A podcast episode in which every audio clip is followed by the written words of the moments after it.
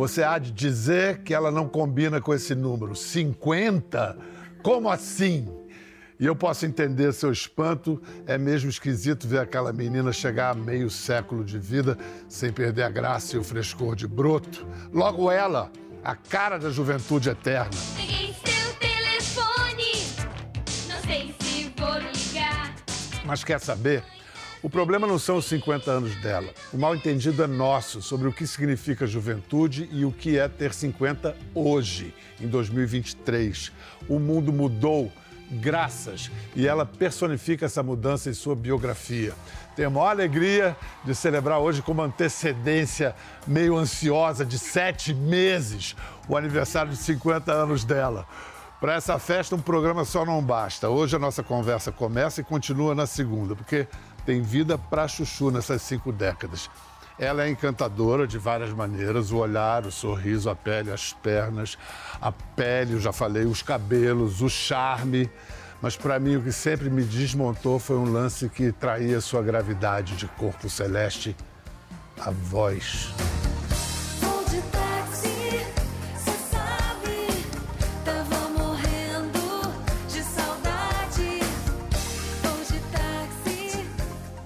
Que voz!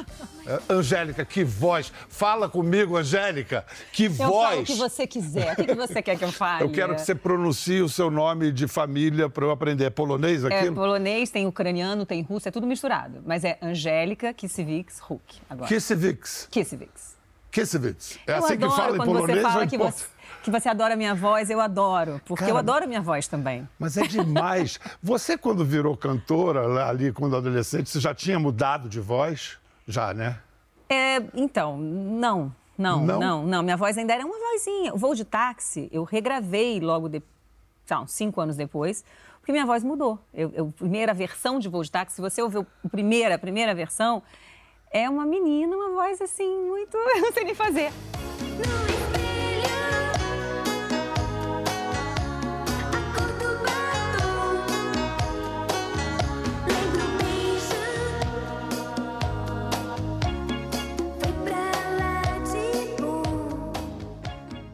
E aí depois eh, minha voz mudou e tive que regravar. Ganhou essa voz de, de contralto. Escuta, e, e voo de táxi é um encosto na sua vida. Deve- Todo dia Amor. alguém deve fazer alguma piadinha. Vem de táxi, vai de táxi. E é Todo muito dia. louco, né? Até Por- hoje, né? Porque até hoje, eu tinha 15 anos, né? Vou fazer 50, como você mesmo disse. Como acabamos de informar ao É, é, Instituto vamos comemorar. Começamos a comemoração hoje aqui. É, Já é. vamos terminar só em novembro. É, mas é- e, aí- e é muito, é uma música muito mágica, porque as crianças que ouviam cresceram, têm filhos hoje, e os filhos conhecem a música, porque aí os pais falam, mas Eu não me lembro da, da- da- Como é que é? Conta pra mim um pedacinho. você não quer uma coisa exclusiva, assim, uma, uma Não, cantoria. Só, só assim um refrão. Um assim, refrão. É, uma coisinha assim. Isso porque ele falou assim, Ah, ah, é um encosto na sua Ah, vida. Exatamente. Ah, ah, então pague esse. Ah, tá bom. Pague esse imposto, esse encosto. Faz quanto tempo Vou você não cantar. canta isso? Deve mas muito, décadas, Mas né? muito, acho que desde os meus 30, amor. Ou seja, Desde o ano 2000, ah, assim. eu lembro quanto tempo. Vamos lá, vou cantar pra você, Não, tá? só um pedaço. Pela janela do meu quarto, ouço a buzina me chamando. Quem será que vem me acordar? Mas no banho foi só me tocar. De repente, lembrei do seu olhar. Vou de táxi, cê sabe, tava morrendo de saudade. Gente, essa música é de sacanagem. Ela tá no banho, ela vai a- se exato. tocar e lembra do cara quando vai se É tocar. muito louco isso aí, não é? Gente! Na verdade, foi só me tocar. Me toquei. Lembrei. Aham. Sem duplo sentido. Eu apresentava um programa Não, é infantil, né, espetacu- Pedro? É espetacular isso, né? Não é? A gente cantava isso e as pessoas pensavam no. Quem cada um pensava o que queria. Tocar de tocar de lembrei de você ou tocar de tocar. Tudo bem. Só, só, só um bom, né? toque. É, Só, só deu um toque. E eu acho que é, é sobre isso, né? A gente falar também sobre isso, né? Aliás, você tem feito isso, tem falado sobre se tocar, se conhecer. Sim. O caminho do gozo, gente. Porque esse negócio isso. de, de gozar se aprende, né? E a gente está num momento revolucionário, né? A mulher, e, e a gente está num momento de poder falar disso. De um tempo para cá, acho que até pouco tempo, mas as mulheres, a gente está podendo falar, podendo se tocar, podendo falar sobre isso, trocando esse tipo de informação, que é tão importante, né? Quando a gente fala de patriarcado, de machismo e tal, é isso, né? A gente, as mulheres, elas não puderam se tocar ou falar disso ou trocar informação sobre isso. E agora a gente está podendo, é. seja nas redes, seja falando, seja aqui a gente conversando. Isso é muito legal. É, é muito lindo, eu fico feliz porque eu percebo que a gente está preparando um caminho muito mais bacana, pra, por exemplo, para minha filha, que Exatamente. tem 10 anos, sabe? Como eu falei na abertura, a sua biografia explica e exemplifica, ilustra essas transformações que o mundo passou. Porque, vamos lembrar, era tabu falar de sexo assim, tão uhum. abertamente. Ao mesmo tempo, Ninguém tinha a menor cerimônia de falar quando é que a Angélica vai dar, quando é que ela vai perder. Lembra Total. disso? Era um Uma desrespeito. Agressão. Não, eu fui, na verdade, é, eu sofri um abuso, né, moral e tal, muito nova, com 14 anos. Porque é isso. E não é um veículo que me perguntou, dois. Todo mundo queria saber se eu era virgem. É, e faziam essa pergunta: você é virgem? E eu era. Só que era uma menina, e eu, eu quando vejo, às vezes, é, e ouço e lembro disso, tenho muita pena daquela menina. Que não tinha instrumentos para se defender. O que, que ela. Eu, eu, de dizer, eu entrevista. Não é da sua conta, né? Como é que você tem coragem de me perguntar Ou uma coisa Ou eu não vou te dessa? responder. É. Eu vi uma entrevista eu respondendo isso, e eu faço assim. é, eu, eu desconverso e falo, é, vai acontecer na hora. Eu faço uma coisa assim muito sem graça. É uma violência, né, para uma é. menina de 14 anos. Então eu vejo hoje, eu tenho muita pena daquela menina. Eu acho que eu vivi bastante coisa que eu soube sair, que eu soube virar e tal, uhum. aos trancos e barrancos, mas acho que eu vivi muita coisa que machucou, assim, né? Você levou, levou com leveza, é ótimo, né? Você conduziu com leveza, mas depois que a gente fica mais velho, por exemplo, a Xuxa. Xuxa, várias coisas que ela passou, quando passou, não se deu conta. E hoje ela vira e fala. Foi assédio, foi abuso. Esse movimento das mulheres, esse movimento que a gente fala e que tem que falar mesmo, e que as pessoas falam, ah, é histérico, não é. A gente tem que falar. Esse movimento me fez também lembrar de coisas que eu vivi, me fez refletir sobre essa pergunta você, e falar: nossa, não é normal fazer essa pergunta para uma menina de 14 anos, esse movimento. Porque a gente achava realmente que estava vivendo uma coisa. É isso, os homens podem falar, a gente não pode, é. eles estão perguntando e ok, ninguém. É, e é isso que você falou, é muito contraditório, porque hoje a gente pode falar de um monte de coisa assim, é, e antes não podia, porém antes a gente era. Eu eu ouvia esse tipo de pergunta, ou seja, é tudo muito contraditório, né? Quando a sua filha chegar na idade, tudo bem a gente falar disso abertamente, mas tem seu mistério. Tem seu mistério, tem a sua.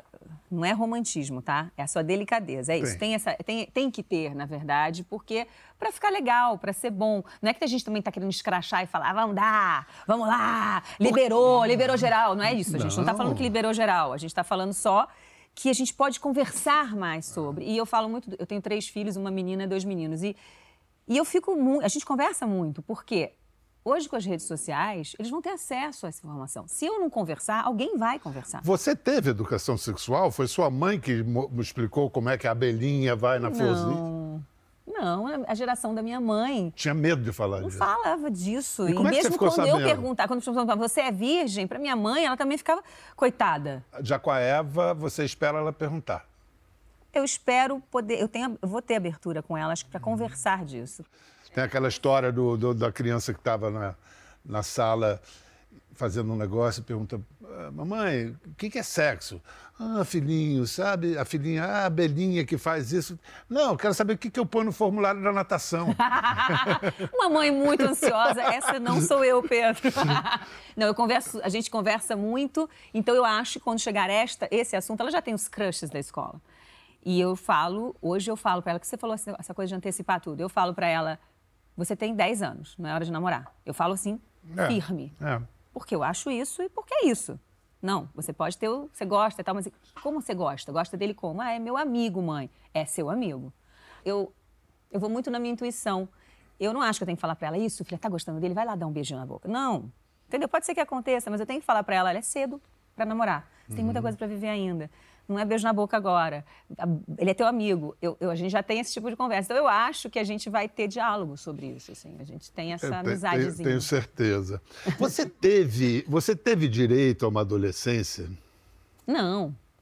Não, claro que não, né? Eu, eu vivi minha adolescência meio tardia, mas vivi, né? Eu, eu, ah, é isso, o táxi eu lancei com 14, 15 anos e começou uma loucura e fazer dois programas na televisão, show pelo Brasil inteiro, produto, isso aqui, é, foi uma avalanche. E ah, eu acho que quando foi, eu completei uns 22 anos, assim, eu comecei a viver uma adolescência, como eu falei, tardia. Comecei a sair namorando, sair beijando na boca, sair viajando, sair... Ah!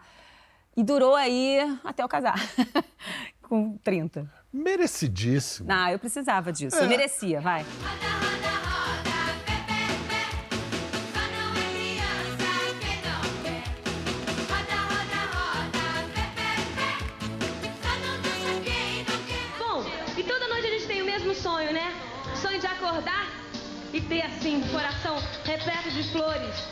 Alegria, de energia. E é isso que eu quero poder passar pra você toda a tarde. É um bom dia pra lá de especial pra mim. Vamos chamar então a nossa primeira super convidada que vai ficar toda semana com a gente aqui no videogame. Confessa que a tua intenção era das piores. Não fala isso, não fala isso. Nós estamos no céu. Aqui não tem maldade, é, só tem bondade. Infância também um pouquinho roubada ou menos? Eu tive uma infância diferente, né? Eu hoje. Minha resposta mudou com relação a essa, essa pergunta até de um tempo pra cá, porque antes de eu ter meus filhos, eu sempre falei, eu tive uma infância diferente. Eu não sabia o que era uma coisa, então eu vivia aquilo e achava que aquilo era legal. Hoje eu vivo isso com os meus, eu vivi isso com os meus filhos. Eu vi o que é uma infância de verdade. Eu vi o que é brincar, sair pra festinha, nananana. Eu vivo isso com a minha filha. Tudo que você. que eu não sabia nem que existia. Então, eu hoje eu- a minha resposta é outra. É claro, eu não tive infância, foi me, tira, me tirado muita coisa. Eu ganhei muito com isso, a minha história é essa. Eu tô aqui, assim, tá tudo certo. Mas eu não posso chegar e falar, ah, não, não perdi nada na minha infância, minha infância. Não, foi uma infância comparada a uma infância normal que eu vejo com os meus filhos hoje, muito diferente e, com, e que que foi, eu fui privada de muitas coisas. Eu vou mostrar agora um arquivo confidencial seu, em que é uma rara aparição de sua mãe. Aliás, sua mãe com seu pai. Isso foi em 97, arquivo confidencial. Aí, Dona Angelina e seu Francisco contando. Cara, eu fiquei. Depois eu te digo, mas eu fiquei muito espantado com a razão que eles te levaram para a televisão. Olha só. Nós morávamos em São Bernardo e a Angélica tinha cinco anos nessa época, quando houve um assalto lá em casa. E ela viu tudo, inclusive quando meu marido levou um tiro. Então aí nessa época, né, a Angélica ficou com medo de, de ver gente, ela não podia ver gente, ficou muito assustada. Parecia um bichinho do mato, coitadinha. Ficou até meio doente. E a gente não sabia o, o que fazer. Aí meu marido falou assim, começa a levar ela assim em lugar público, onde tem bastante gente, para ela se descontrair, né? E foi quando nós começamos, levava ela em parques, em programas de, de rádio, para ver se ela se descontraía. E foi quando nós vimos o programa do Chacrinha, levamos ela lá e ela ganhou o concurso da menina mais bonita. Foi a maior alegria. E a partir daí a Angélica começou e não parou mais. Ela foi uma luz que, que clareou a nossa vida. Chorei lá, vou chorar de novo aqui. Mas é muito emocionante mesmo. Porque a gente sempre sabe, quase sempre a gente sabe por que, que a gente chora. Acho que o motivo hoje é é diferente daquele, daquele choro ali. Eu acho que é um, é um choro. Ali era de relembrar essa história, e foi uma, uma história traumática para a família inteira, que mudou a vida de todo mundo. E hoje é de ver os dois ali falando, na verdade. Acho que é. Meu pai, enfim, está Teve bem doente. é. né? E. E a história, né, que a gente viveu assim juntos, porque a minha família é, teve essa essa participação muito grande nesse meu início, no meio e, enfim, sempre. E hoje eles sempre cuidaram muito de mim. E aí quando a gente vê o papel se invertendo um pouco hoje, né? Hoje É. eu cuido. Então, é, quando eu vi essa imagem, me veio mais Você essa história hoje- do cuidar. Você, é, você hoje cuida deles, cuida deles. Não, o que me espantou ali é, foi como um trauma é, acabou desencadeando a sua carreira. E, de Sim. certa maneira, eu aposto que foi dia 25 de maio de 2000, 2015. 2015. Aquele acidente, você viu a morte de cara. Eu percebo que você ali nasceu de novo e começou uma nova. Sim, minha Angélica. vida, ela, ela Uma- tem essas. Engraçado, Pedro, minha vida tem essas tragédias que me deixam muito de uma vulnerabilidade gigantesca e que depois me trazem de volta nova, renascida. Minha história começa com uma tragédia, uma coisa que meu, é isso, muito grave que aconteceu. Meu pai levou vários tiros, quase realmente não sobreviveu. A vida da gente mudou completamente. Ah, e aí começou tudo, chacrinha e tudo. É, e dessa vez com o acidente também. Eu estava com a minha família de novo, toda no avião, e a gente sobreviveu. É, e aí, sobreviveu. No primeiro momento, sobreviveu aquilo. Passou um ano, eu comecei a ter os sintomas daquilo, daque- dessa sobrevida, né? De, com a, não só reflexões de vida mesmo, mas pânico, Você teve. Teve, tive, tive bastante. Tive durante um período, eu cantava, parei de cantar, um monte de coisa que foi acontecendo uh, depois disso. Eu comecei a me descobrir, redescobrir, me buscar de novo, assim. E me encontrei e muito bem, assim. Fiquei Estamos vendo, é, estamos eu vendo. me, eu me reencontrei, né? É, fases da vida. Mas essas fases são marcadas na minha vida por coisas muito Vou mostrar para você a sua, o seu depoimento logo depois do acidente para o Zé Roberto Uhum. Bournier. É muito impressionante a maneira que você descreve. Eu entrei em pânico. Eu vi o piloto falando numa entrevista que eu gritava muito. Eu não lembro que eu gritava muito. O que é que passou pela sua cabeça nesse momento? Passou na minha cabeça que a gente ia se machucar muito ou morrer. Passou na minha cabeça rápido que eu preferia então que a gente não se machucasse. Fez um silêncio na cabine enquanto ele estava batendo no chão. A primeira batida, a segunda, a terceira. Era um barulho ensu- ensurdecedor, mas assim, um silêncio muito grande no coração, sabe? A gente, quando estava batendo ali, a, sens- a lembrança que eu tenho é de que a gente estava. Eu não sei, como se a gente estivesse morrendo mesmo, um silêncio, uma coisa estranha. Estivesse no fim. É. Essa imagem do silêncio no meio do barulho, né? É, foi muito, muito uma experiência diferente, uma experiência De quase morte. de quase morte, uma experiência que foi um silêncio conf- que confortou na hora. Era mu- eu gritava muito e rezava muito alto, porque eu estava com os meus filhos ali, aquela sensação, é isso, né? Vai, dar, vai acabar, vai acabar. Mas de repente veio um silêncio quando começou a cair mesmo, que é, muito de muita calma que todo mundo ficou, não fui só eu. Depois a gente conversando, depois de um tempo, com todo mundo, as babás estavam juntos, o Luciano, a gente sentiu todo mundo a mesma coisa, um silêncio, um conforto muito grande. E aí, quando o avião caiu e parou, a gente se olhou e começou de novo um pânico generalizado, todo mundo chorando e gritando muito. Mas, assim, aqueles segundos foram de paz. Então, eu- a sensação que eu tive é Gente, que quando a gente vai morrer, a gente sente uma coisa boa. Eu ia falar explicar. que seria um efeito do estado de choque, mas não, foi anterior a qualquer possível estado de não, choque. Não, foi, tipo aquela posição foi que se a gente entregar faz. mesmo. É, a gente fez aquela posição, né, que faz para quando vai cair um avião, é, e nessa posição todo mundo ficou em paz. Então, eu associo esse seu renascimento à sua saída da Globo, a su- o seu recomeço e a. A Angélica está fazendo um negócio super legal, uma plataforma, Mina, Mina Bem-Estar. E Mina, tudo bem, você pode interpretar Mina como as Minas, as, As mulheres, mina. mas é Mina de nascente, de fonte. Coisas, de fonte de boas ideias, de fonte de, de prazer, de fonte de, de, de renascimentos. de dar sentido à vida, de mundo. viver É, bem. Pode botar até caricaturar, dizer wellness, mas é mais que wellness. Empoderamento feminino de novo. De novo, de novo, sim. Enquanto as mulheres ganharem menos que os homens, enquanto forem assediadas por serem mulheres, enquanto sofrerem violência por serem mulheres, não dá para mudar de assunto. Eu tô aprendendo muito, porque ela na- nasce de um desejo de aprendizado meu mesmo e de busca de ferramentas para sair do pânico, para sair do estresse, para sair das questões que eu estava. Você falou, ah, você eh, saiu da Globo, fez um monte de coisa. Eu estava nesse processo de me descobrir, de me redescobrir. Quem sou eu mesmo? O que, que eu estou fazendo? Isso que eu estou fazendo hoje vale? O que, que eu quero fazer que vale mais? O que, que, que, que eu quero deixar para o mundo?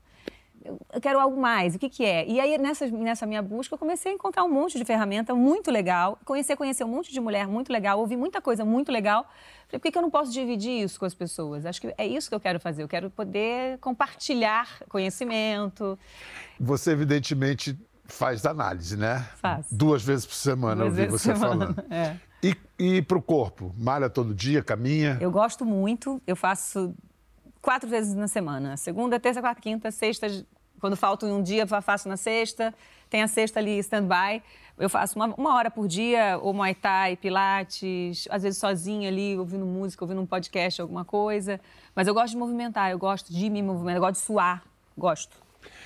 Faço Dieta, alimentação, alguma coisa? Você é vegetariana, vegana, alguma coisa assim? Não, eu não sou Carnívora, vegana. onívora? Eu sou vegetariana, pesque, pesquitariana que fala, né? Que- que come peixe. É. Eu não era, eu fiquei durante um tempo só, vege- só vegetariana, não comia peixe nem nada. E aí comecei na adolescência, assim, comecei a engordar muito, porque eu comia muita massa. Não tinha essa variedade que tem hoje, né? Então. E aí, viajando muito tal, tinha que comer o peixe, tinha que ter a proteína. E aí entrei no peixe, comecei a comer peixe também. Hum, não amo, mas como peixe. Mas eu como mais vegetais mesmo. Mas Desde, desde 12 anos de idade. Eu tô, realmente não sei nem o que é comer carne, assim, porque eu come- comecei com essa coisa vegetariana muito, muito nova.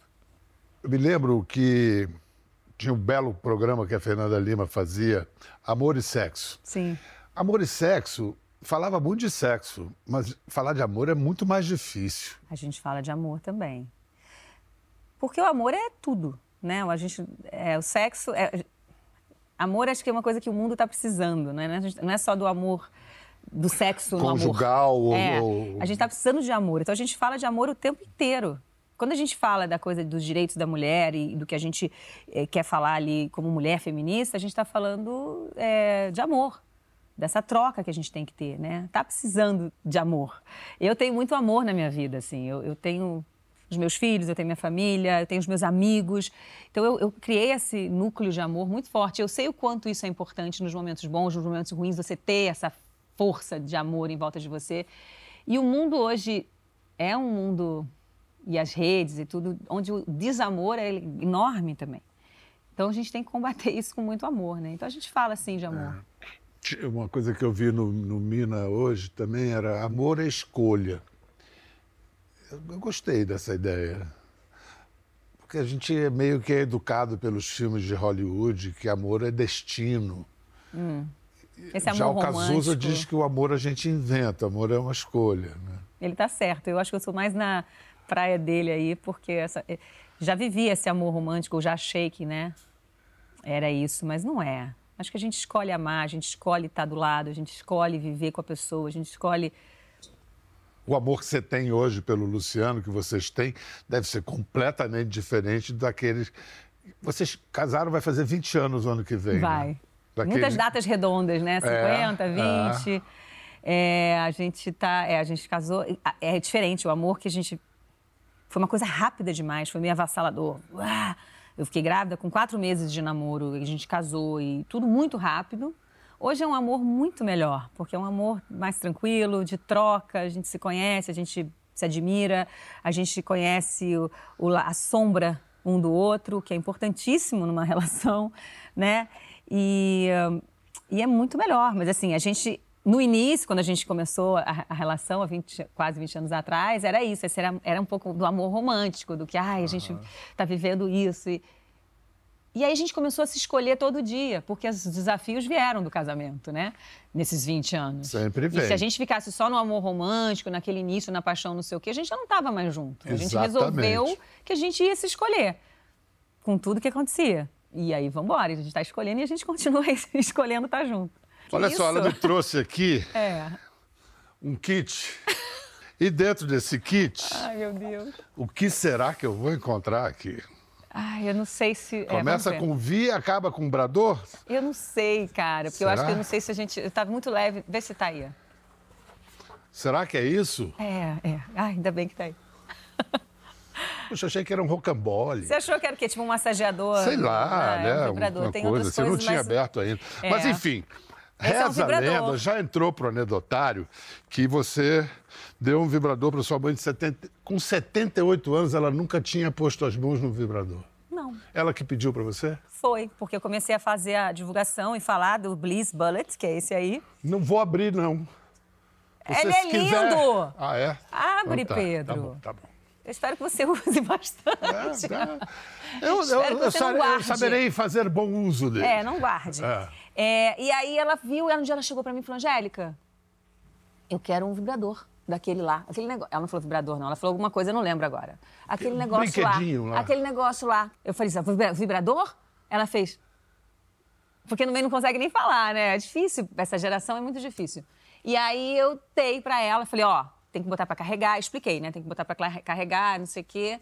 E ela falou, tá bom, tá bom. Depois eu te conto. Falei, não conta não, não preciso saber de nada. Não, os detalhes você me poupe, Não, né? já, já, já fiz muito, mas ela adorou. Quer dizer, ela adorou. Eu acho que ela adorou, né?